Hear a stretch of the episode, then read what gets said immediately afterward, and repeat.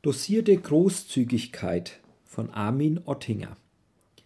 Wenn man ihm den kleinen Finger gibt, nimmt er gleich die ganze Hand. So lautet ein Sprichwort, das nicht gerade zur Großzügigkeit einlädt. Wie darum weise mit Großzügigkeit umgegangen werden sollte, davon berichtet Armin Ottinger. Eingeforderte Großzügigkeit. Mein peruanischer Kollege Jakob erzählte mir, dass er einmal von einem Ausländer Anzüge bekam mit der Bitte, sie an diejenigen Pastoren zu verteilen, die es am nötigsten hatten, damit sie in angemessener Kleidung in ihren Dörfern predigen können. Nach geraumer Zeit kam einer dieser Pastoren auf Jakob zu und sagte Mein Anzug ist mittlerweile aufgebraucht. Besorg mir einen neuen. Wir waren über diese fordernde Bitte irritiert.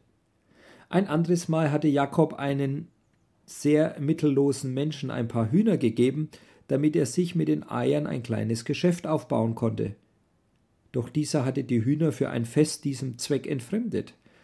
Als er keine Hühner mehr hatte, bat er Jakob, ihm neue zu kaufen. Jakob tat dies nicht und wurde darauf von diesem Menschen beschimpft und verleumdet. Großzügigkeit mit Weisheit. Wenn nun mein Kollege der in dieser Kultur aufgewachsen ist, solche Erfahrungen mit Großzügigkeit machen musste, wie viel mehr muss ich als Deutscher, der ich aus einem reichen Land komme, vor allem bei materieller und finanzieller Unterstützung vorsichtig sein und weise handeln, damit ich durch Großzügigkeit keinen Schaden anrichte. Deshalb geben wir als Familie lieber großzügig das weiter, wozu wir nach Thailand gesandt sind, nämlich Zeit, um die biblische Lehre weiterzugeben und ein offenes Ohr in der Seelsorge und in der Begleitung von Menschen in seelischer Not oder schwierigen Zeiten. Doch selbst in diesem Bereich müssen wir mit der Großzügigkeit weise umgehen. Denn auch hier kommt manchmal der Anspruch auf, du musst mich wieder besuchen. Und dann werden solche Menschen zu Blutsaugern, die vielleicht noch andere dazu animieren, es ihnen gleich zu tun, ähnlich wie das in der Bibel beschrieben wird. Der Blutegel hat zwei Töchter. Gib her, gib her. Drei sind nicht zu sättigen und vier sagen nie, es ist genug. Aus Sprüche 30, Vers 15.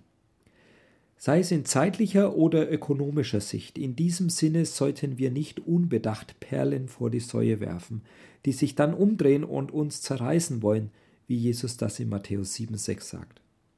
Großzügigkeit trotz Enttäuschungen leben, dass sich aus Großzügigkeit Blutsauger hervortun, die einen sogar skrupellos ausnutzen wollen, kann passieren. Dann ist eine andere Großzügigkeit gefragt, nämlich die Großzügigkeit der Vergebung, damit wir selbst nicht zu verbitterten Menschen werden.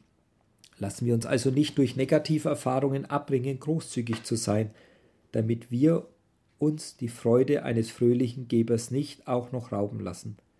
Außerdem die allermeisten nehmen doch die Großzügigkeit dankbar an, auch wenn sie es manchmal nicht direkt ausdrücken.